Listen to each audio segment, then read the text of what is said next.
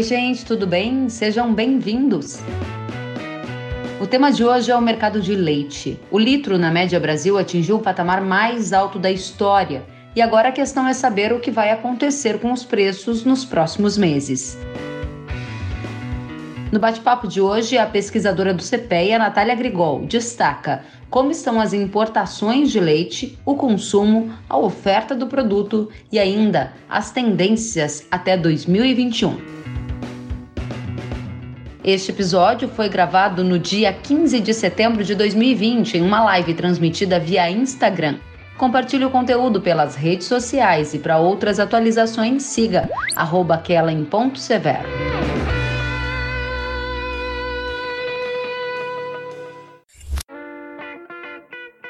Natália Grigol, pesquisadora do CPEA. Seja muito bem-vinda. Obrigada, é um prazer estar com vocês hoje à noite. Eu que agradeço pela sua presença, Natália. A gente é, valoriza demais o seu trabalho, especialmente pelos dados, pelos conteúdos que você traz para a comunidade do leite no Brasil. Comunidade que está vivendo um momento positivo agora, né? Litro num patamar recorde. O que, que levou o preço a esse patamar e para onde a gente vai no futuro, hein? Ai, obrigada. Primeiro, deixa eu agradecer pelo elogio, né? A gente que faz pesquisa, que trabalha com esse, esse desafio, né? Que é coletar dados. A gente fica muito feliz de ver que o pessoal precisa disso, que o setor usa, né? E que a gente pode contribuir de alguma forma com o desenvolvimento de uma cadeia que é tão importante para o nosso país. E uma cadeia que, como você bem falou agora, está num momento positivo, mas, né? A gente que já acompanha há alguns anos essa essa, essas movimentações, a gente sabe que o produtor vem aí enfrentando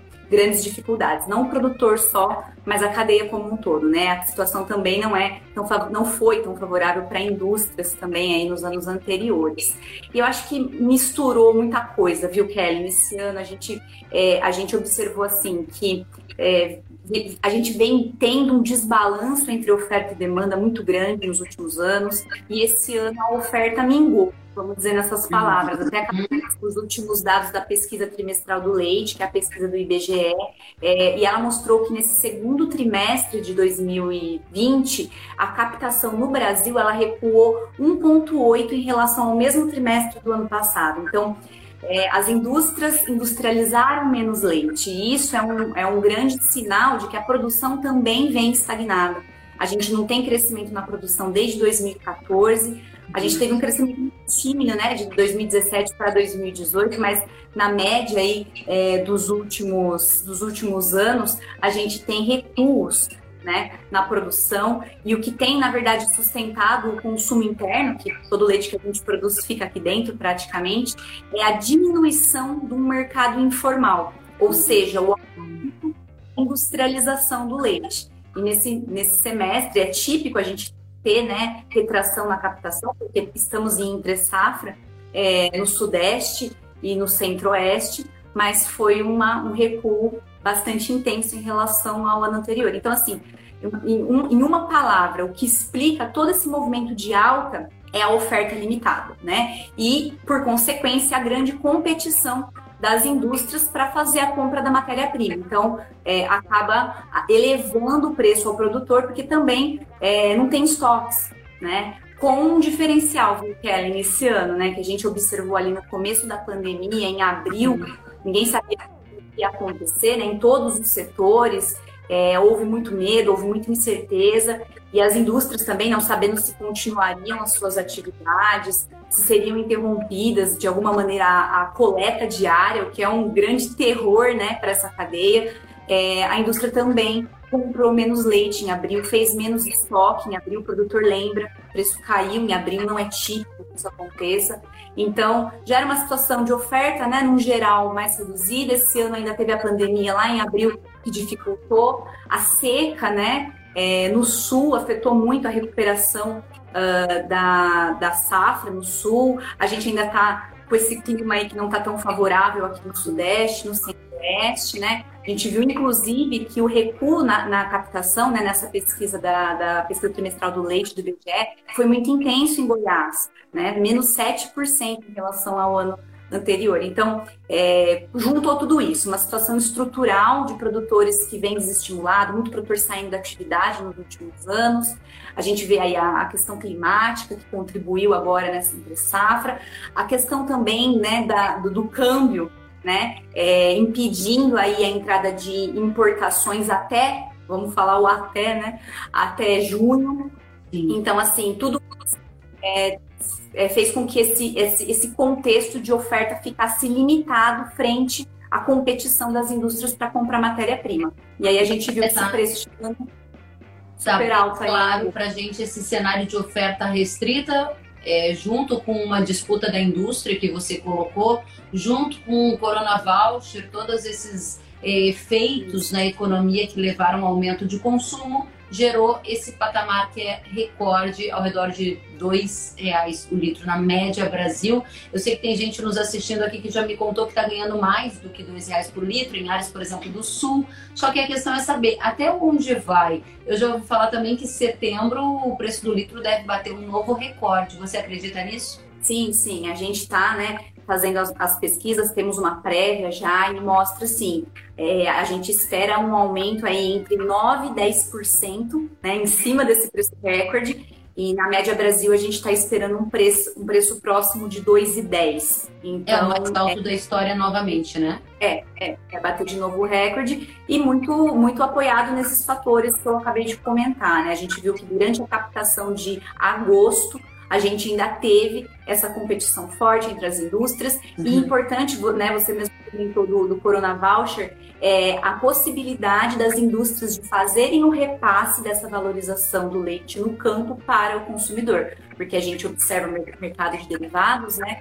É, absorvendo a alta da matéria-prima. Então, mussarela, que deve estar todo mundo bastante é, é, observando isso quando vai ao mercado comprar, né? A valorização de queijos, valorização da mussarela, né? O próprio Longa Vida conseguiu fazer um repasse. Então, é, essa questão da economia não ter retraído tão é, vamos dizer assim, né, tão ruim quanto se esperava, né? Houve aí uma, uma certa estabilização da demanda, isso segurou muito e possibilitou essas altas. Agora, Natália, você trouxe então, só para esse começo de conversa, né, o pessoal que está nos assistindo, dados de essa relação oferta-consumo levou a um preço recorde em agosto, setembro deve bater novo recorde com uma média Brasil variando até 2,10 e isso, claro, observando cada região que pode ter preço superior a esse patamar.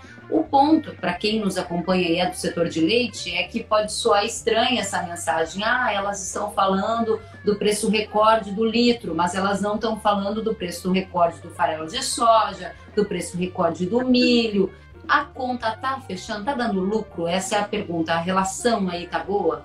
Olha, agora, a gente observa quanto que aumentou o custo e o quanto que aumentou a receita, agora a gente fala, está melhor, né? O problema da análise pontual, Kellen, é aquele, a gente não olha o que aconteceu atrás, a gente não olha o quanto que foi tirado para tapar buraco quando essa relação estava ruim. E o produtor, ele sempre faz uma comparação bem imediata com o ano anterior. Quando a gente olha para ver o custo do ano anterior, é claro que esse ano está muito maior, né? Em, em, vários elementos, principalmente, claro, valorização de grãos, que representa aí 40% do custo operacional, né, do, do, produtor brasileiro, mas também suplementação, né? Todos esses é, insumos que também estão atrelados aí à valorização do, do dólar. Então, isso tem é, diminuído, vamos dizer, né, a, a, os investimentos também na produção. O produtor fica cauteloso com razão, porque ele sabe que apesar do preço estar subindo, está subindo rápido e ter atingido né, o patamar recorde, isso não é uma condição sustentável, né? A gente sabe que pela sazonalidade né, da, da, da atividade é esperado que essa queda vai vir. E como a gente já viu em anos anteriores, às vezes ela vem forte, né? Porque também depende aí de uma série de fatores. E como a gente já está caminhando aí para o começo né, da safra no Sudeste, é, até essa, esse novo recorde aí em, em, setembro já é uma, uma situação mais ou menos atípica. Uhum. Setembro mantém, né? Mas essa, essa, é a situação. Quando ele olha do, ao ano passado, a relação de troca de quanto que ele precisava de leite para comprar um saco de milho é muito mais vantajoso do que esse ano. O último dado que a gente fechou, né, é uma média. Então, ele diz assim, que no ano passado o produtor precisava de 26 litros para comprar um saco. Agora ele está precisando de 29. E isso porque é a melhor relação com Né? Então agora começou a melhorar essa relação de troca, começou a melhorar é, a margem do produtor, mas a gente sabe que são situações pontuais, né? Manter essa rentabilidade ao longo do ano depende de um trabalho muito árduo do produtor leiteiro para conseguir ir diminuindo sempre os seus custos e aumentar a produtividade. Eu vou até grifar este dado que você está me trazendo. A gente está com preço recorde, está com expectativa de novo recorde em setembro. Há uma oferta reduzida, mas mesmo assim não está sobrando dinheiro para caramba na conta do produtor de leite, porque a relação de troca ela está pior do que estava um ano atrás. Esse é o resultado. Exatamente. Em termos do, do milho, né, que é o principal insumo, ela está pior do que o ano passado. Ainda assim, a gente sempre tem que né, olhar dos dois lados da moeda. Esse milho ele tem se valorizado, mas ele não está num patamar tão alto quanto ele já esteve no passado. O grande problema é justamente quando a gente compara ano a ano, né? E a gente vê esse sendo muito rápido. Então, esse também é um fator interessante, viu, Kelly? Porque é, produtor costuma ser muito reativo ao preço. Ah, melhorou o preço, logo eu melhoro a alimentação, já sobe a produção o cenário já não é mais esse, né? A gente já percebe que essa produção, ela, claro, ela ainda é reativa a preço, mas menos do que ela foi no passado. Porque muito produtor saiu da atividade, muitos produtores que ficaram já estão com a produção mais estabilizada, então essas vacas respondem menos à alteração na dieta, né? E também devido a essa relação de troca, porque apesar o leite, quando a gente olha, né, o leite aumentou quase 43, 43%, né, a alta acumulada dele desde janeiro. E o custo né, do concentrado, ele aumentou. Então você fala, bom, o custo aumentou menos do que a valorização do leite, mas quando a gente para para perceber, né, essa relação de troca, realmente, ano passado estava melhor. Agora, esse produtor começa a ver vantagem, mas é como eu falei, tem, tem tempo limitado para isso. Aí é que está a grande questão que a minha audiência aqui quer saber, a nossa audiência, né? Você já disse várias vezes essa palavra e eu estou bem atenta a ela. Você disse subiu muito rápido, estamos esperando a queda vir, volatilidade apareceu aqui nas palavras da nossa audiência. Eu quero saber para onde a gente deve olhar, qual é o sinal que a gente que está aqui assistindo você pode capturar para não ter assimetria de informação, para olhar a informação mais relevante hoje e tomar uma decisão, porque tudo é antes, né, Natália? Não é esperar o preço cair para decidir é agora que eu decido. Quais são as informações que eu posso usar a favor do produtor? Então vamos lá. É, vou, vou, responder essa pergunta, mas eu vou dar um passinho para trás para dizer que essa cadeia é uma cadeia muito especial, né? Por isso que sou bem apaixonada por ela. Ela é bem diferente das outras cadeias do agronegócio. E o elemento que te torna ela totalmente diferente é a questão do leite ser perecível. Então uhum. o produtor não estoca, tem que vender. Isso faz com que a dinâmica de comercialização seja toda invertida. O produtor ele é o último a saber quanto que vale o produto dele, ele é o último a receber a condição do mercado. É uma cadeia que tem um fluxo de informação ao contrário. O preço do produtor não se forma no campo, Kelly. Ele se forma na venda do derivado. Porque quando a gente para para observar, né? Quando eu falo cadeia, eu estou falando das relações entre o produtor, a indústria e o consumidor, né? Canais de distribuição e consumidor aonde que está o estoque desse produto? Onde que, onde que o leite ele vira uma, uma coisa estocável? É na transformação dele em derivados lácteos. Então, quem detém o estoque detém o poder da negociação. E quem detém o estoque é a negociação da indústria com os canais de distribuição.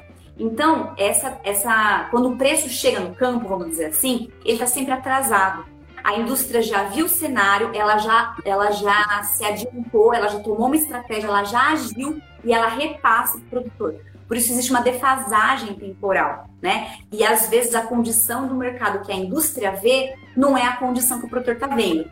É como se alguém tirasse uma foto e depois tirasse outra e a gente estivesse comparando duas fotos tiradas em de o produtor demora para receber essa informação. E aí que entra né, a, o nosso trabalho do CPEA, o, o meu esforço nesses últimos anos de, de levantar a questão da comercialização como central para essa cadeia, de mostrar, olha, essa cadeia tem uma lógica, é uma lógica difícil de pegar? É, mas vocês têm que olhar sempre para frente. O que, que é olhar para frente? É olhar como que foi a negociação dos lácteos e, em especial, leite longa vida, o HT, né? Queijo mussarela, leite em pó. Por que essa tríade? Essa tríade, se a gente pegar esses três produtos, a gente está falando aí de mais de, mais de 80% é, do leite que foi industrializado, né? Então, a gente pegando aí só queijos, representa quase 40%, quase 40% de tudo que é, é dado vai para queijo.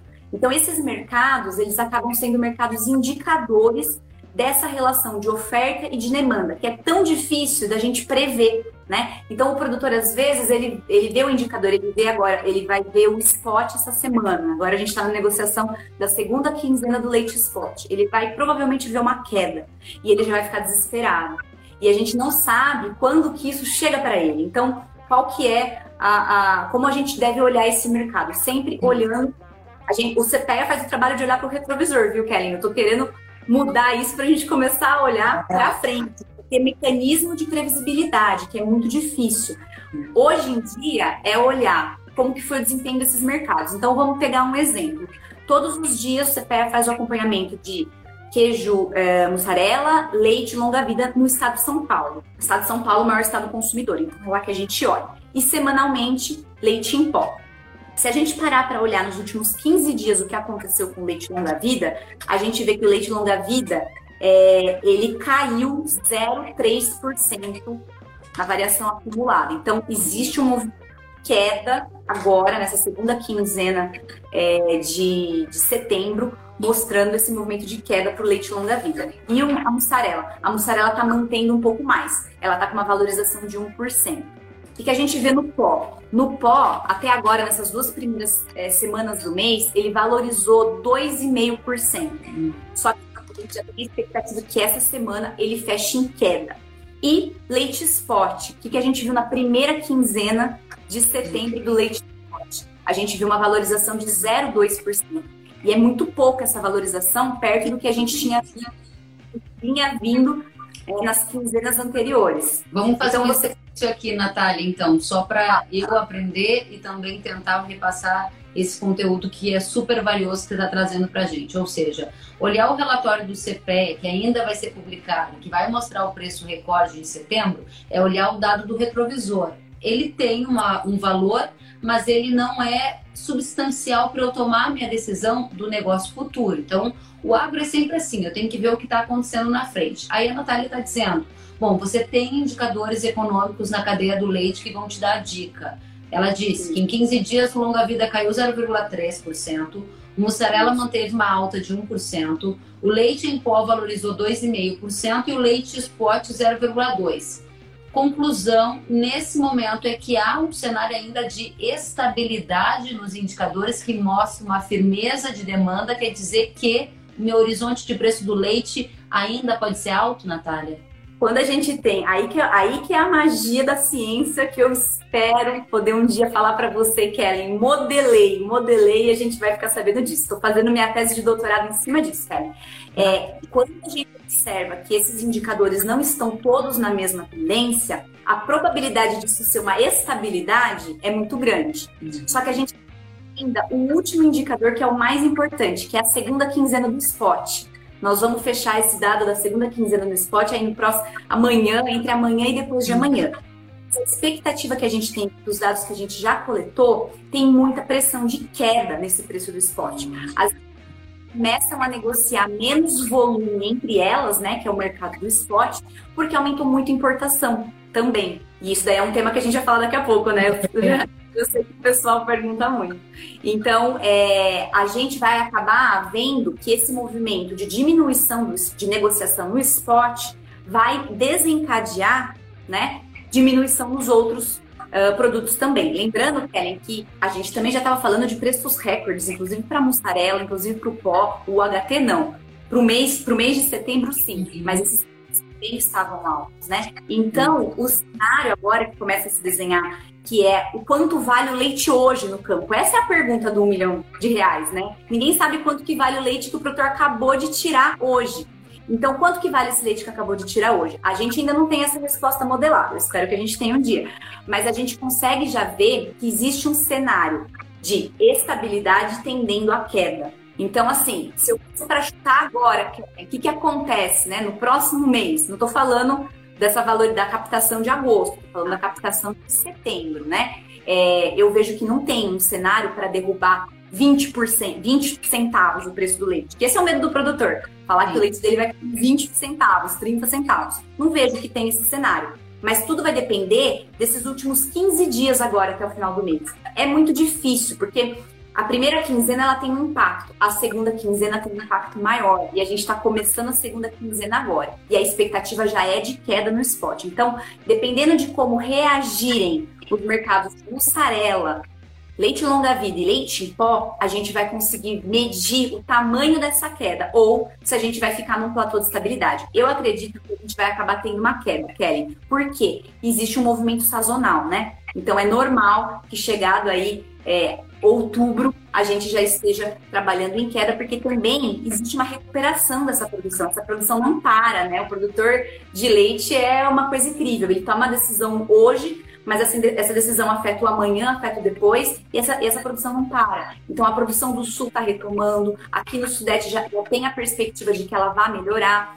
Então, assim, é difícil de, de marcar o gol agora. Eu espero que um dia a gente consiga. Eu estou ajustando essa lente para a gente olhar para frente. Já está super bem é, calibrada, é um né? E o que me chama também bastante atenção, Natália, é claro, sua tese de doutorado, você estuda pra caramba, é perceber o peso de cada um desses elementos na formação da tendência futura do preço do leite. Porque quando você me deu os dados, eu olhei aqui e o meu instinto foi te dizer, bom, então vem aí uma, uma estabilidade. Você disse, está certo se não fosse o fato do leite spot ter um peso maior, especialmente na segunda quinzena. E aí ele pode puxar para baixo, né? Agora, eu vou já trazer as respostas aqui para nossa audiência. Estou adorando essa conversa e quero pegar um link do que você trouxe, Natália. Ju Cristina perguntou: o aumento da importação pode pressionar os preços internos? A importação de leite já aumentou e é uma tendência mesmo com dólar ao redor de 5,30? Isso. A, a importação, é, nesse ano, quando a gente para para ver a questão da importação, né, uhum. a gente vê que ela é muito restrita por conta dessa relação do câmbio. Então, houve uma proteção né, é, às importações. É, mas essas importações elas têm subido, elas têm subido mês a mês. Eu até imprimi o número aqui, né, para não falar besteira. Vocês terem noção, é, em, ó, em junho a gente importou 42 é, milhões de litros em equivalente leite de leite em pó. Eu não estou falando, eu peguei essas toneladas e converti para litro. Por que, que eu faço isso? Para eu ter noção de quantos litros a mais eu precisaria ter no campo para não ter importado esse leite em pó. Então, eu teria, precisaria bastante. Isso foi em junho. Agora, em julho, já subiu para 70 milhões. E em agosto, para 115.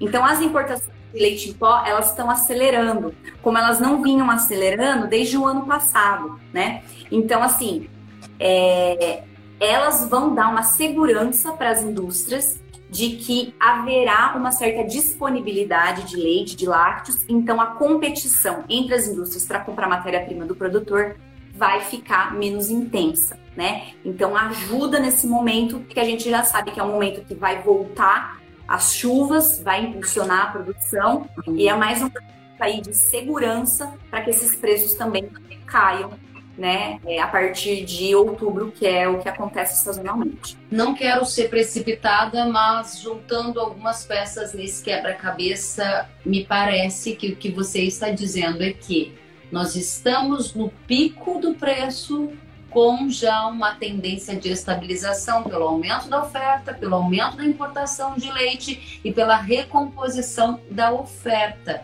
aqui internamente. Diante disso, a gente está falando em retomar que patamares de preço do leite na média Brasil?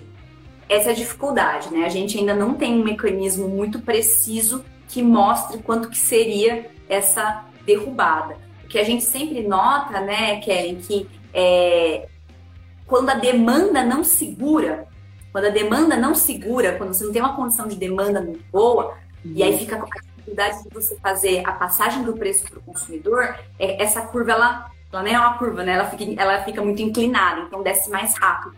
Esse ano a gente teve essa questão do auxílio, né? Ele deve ser diminuído aí nos próximos meses, então é mais uma, é mais uma, é, mais uma variável aí, mas há também a questão dos estoques. Se há uma homogeneidade no nível de estoque, uhum. essa queda é reduzida porque a indústria de laticínios ela, ela tem mudado também nos últimos anos e ela tem se tornado cada vez mais competitiva. E as empresas que têm aí é, grande porte, conseguem negociar grandes volumes, a estratégia delas é preço.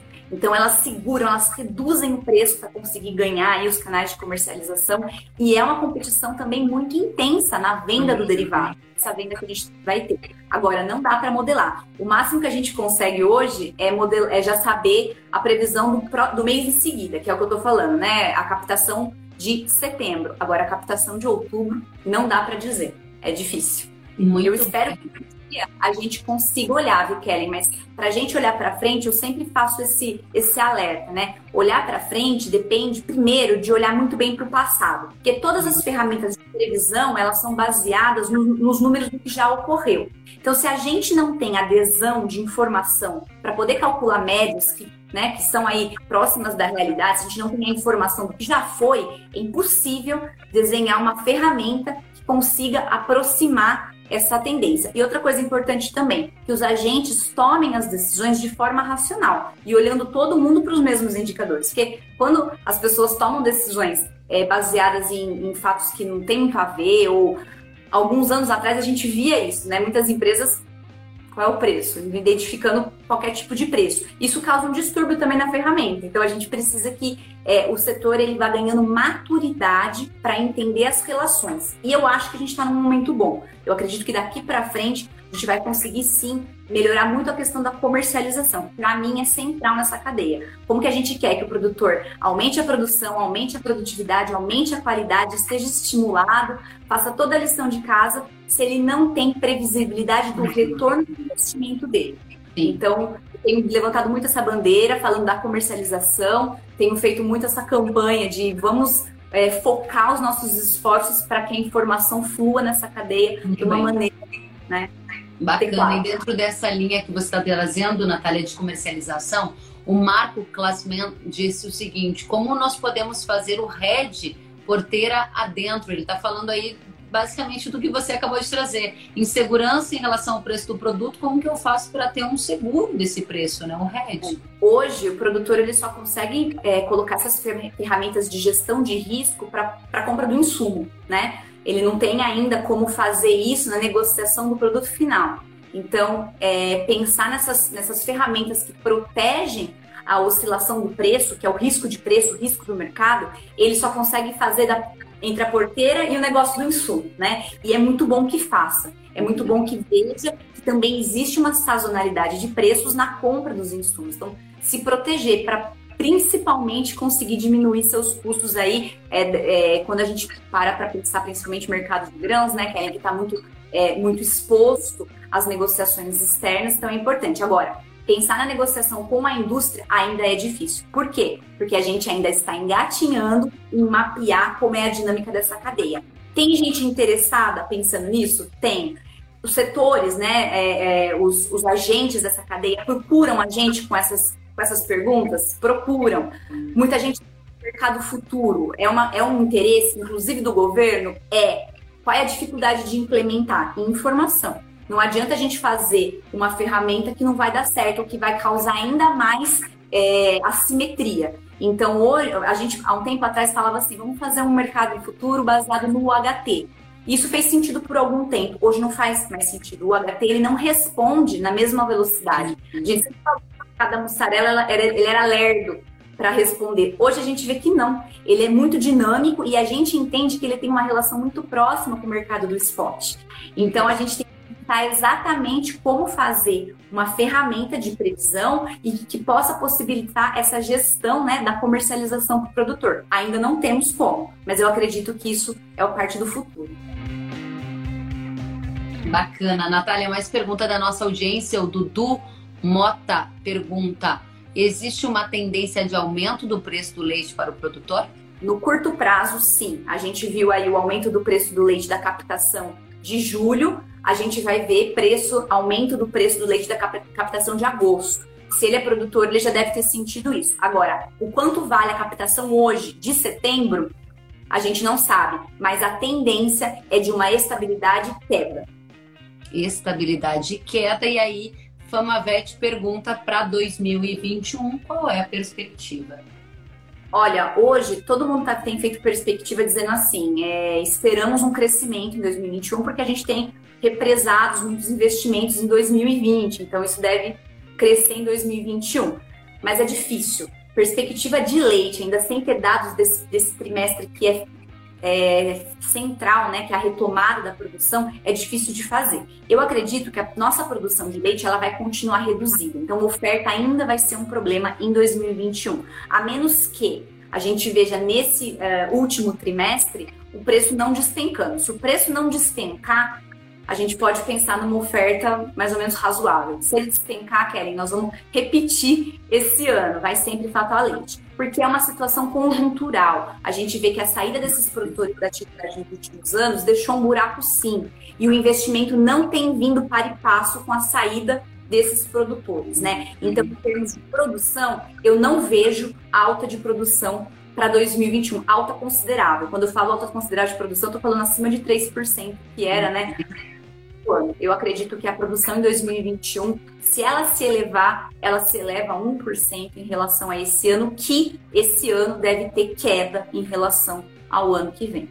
Muito e no bem. mercado internacional, só para complementar, no mercado internacional, a perspectiva é de que haja uma estabilidade, né, dessa, dessa, dessa, do preço. Então, é difícil demais de fazer a previsão para cá, para dentro. A gente não tem, é, não tem esse mecanismo ainda de como fazer. Mas eu vou pelo volume. Muito interessante. E, Natália, é, recentemente eu entrevistei um pesquisador da Embrapa e o nosso tema era o mercado de carnes e ele traçou uma perspectiva para o mercado de proteína animal nos próximos 20 anos. E ele entende que haverá uma concentração de players, grandes empresas, tomando conta do mercado de carnes. Você acredita que vai haver uma concentração de grandes players no mercado de leite, com a saída de produtores também? Qual é o cenário? Sim, já é uma tendência, isso a gente já tem observado aí nos últimos anos, né? A tendência, sim, é de saída, de concentração, de aumento de escala. Porque hoje a indústria está muito direcionada a fazer o pagamento por volume. Existe a bonificação por qualidade, proteína, gorduras, CCS, CBT, mas o grande, o, o, o grande norteador aí da, da, do pagamento é o volume. Então, existe sim esse movimento no campo dos produtores se concentrarem, né? Então, haver menos produtores no campo, é, e os dados do último censo mostram isso, mas existe também esse movimento de concentração no segmento industrial, Kelly. E aí isso significa o quê?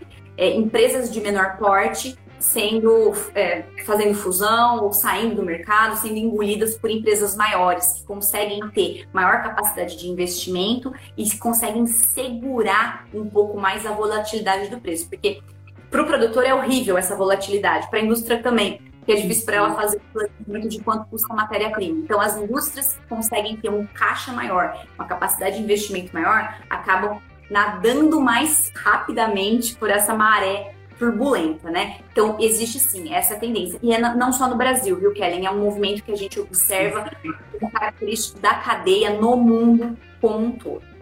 Natália, para a gente encerrar, quero te perguntar: você mostrou dados de aumento de importação de junho para julho, de julho para agosto. Quero saber se essa é a tendência de agora em diante e o recado final que você dá para nossa audiência: como sobreviver com lucro no mercado de leite. Bom, em relação ao mercado externo, né, importações, acredito que é uma, uma questão pontual nesse momento, até que a gente tenha um retorno da safra. Então, a produção em outubro é muito determinante, que é quando voltam as chuvas. Vamos ver como está esse retorno da primavera. Ele vai, dizer, ele vai dizer muito, viu, Kelly?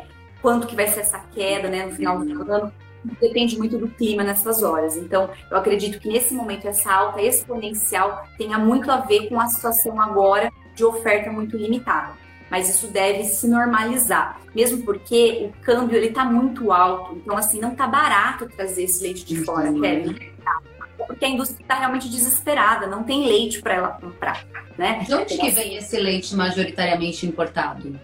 Mercosul, Argentina e Uruguai. Isso porque o leite em pó ele é um produto que está na pauta do Mercosul, né? Então ele é um produto de tarifa externa comum e ela é zerada entre os membros e existe uma tarifa comum para os países que estão fora do bloco. Né, que protege a vinda de leite em pó, por exemplo, da Europa, né? Então a gente consegue se proteger desse leite que vem da Europa, mas na negociação com os outros países é zerado. Uma pergunta sobre esse tema que está super em pauta. O Brasil decidiu zerar a TEC para facilitar a importação de arroz de países de fora do Mercosul. Há uma tendência de que o Brasil faça isso também para facilitar a importação de outros destinos de leite que não seja do Mercosul. Vai faltar leite no Mercosul? Como é que é o cenário? Eu acredito que não vai acontecer isso, né? É um assunto muito delicado, a gente sabe, a gente já vem falando sobre essas questões das exportações há alguns anos, é um grande vilão, né? É, é, não, é, não é interessante comprar essa briga agora. Uhum. Na verdade, como eu o leite em pó sendo um produto que está dentro desse âmbito do Mercosul, é uma discussão em termos de Mercosul. Então, zerar a, a tarifa, eu não acredito que seja uma coisa tão fácil. E também a gente está prestes a voltar, a retomar a safra da produção. É diferente do que a gente tem visto aí Eu acho que não. Bacana. Natália, mensagem final para nossa audiência, que bate-papo de altíssima qualidade. Olha, primeiro de tudo é parabenizar, né, quem é produtor de leite, quem trabalha com essa cadeia, porque é de sol a sol, de domingo a domingo, e o consumidor não sabe. Então, a primeira, a primeira grande coisa que eu acho que todos deveríamos dizer é precisamos mostrar esse trabalho escondido, esse trabalho invisível, né? E quando reclamam do preço do leite na gôndola, eu acho interessante isso, né? Um litro de leite não pode custar um litro de água, isso não faz sentido algum.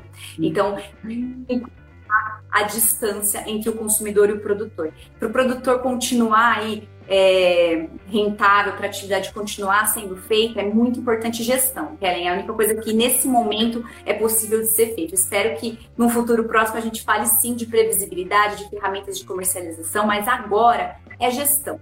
O produtor, ele é produtor, ele é agricultor, ele precisa ser administrador também. Ele precisa ver o processo produtivo dele como uma cadeia né? Então ele, ele tem que olhar cada uma das fases, ele tem que ter indicadores para cada uma das fases, ele tem que controlar o negócio dele. É o único jeito e é a única coisa que ele pode controlar no momento, né? Não é, eu tô falando que é fácil, não tô falando que é fácil. Eu não sei produzir de leite, viu, Kellen? Não tive esse é, eu sei olhar é difícil, mas ele tem que se, é, ele tem que ter esse tempo em administrar, em fazer a gestão. Três tripés ao mesmo tempo. Nunca pode, ele nunca pode fazer é, um investimento muito maior é, em, um, em um dos tripés sem ter feito no outro. Alimentação, sanidade e reprodução. É assim, e olhar o negócio dele. Parabéns, Natália Grigol, pesquisadora do CPEA, fazendo uma tese de doutorado aí fantástica para tentar trazer ainda mais dados para o produtor de leite, dado de futuro, dado para tomada de decisão. Eu quero te parabenizar e aproveitar aqui para dizer que a Ju Cristina está dizendo parabéns pelo conteúdo. Jefferson, parabéns, Natália. Yuri, belas palavras. A Lari, obrigada pelo conteúdo, muito bom. O Diego Rodrigues, parabéns pela live.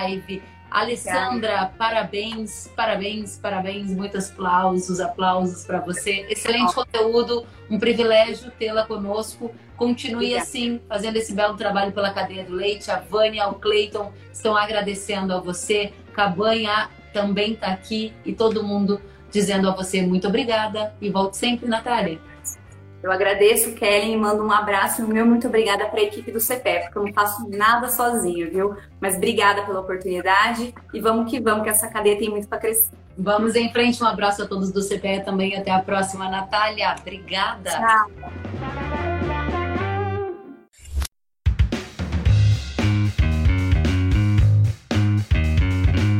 Que bom que você gostou da entrevista e ouviu todo o conteúdo. Se quiser acompanhar as atualizações, siga kellen.severo no Instagram.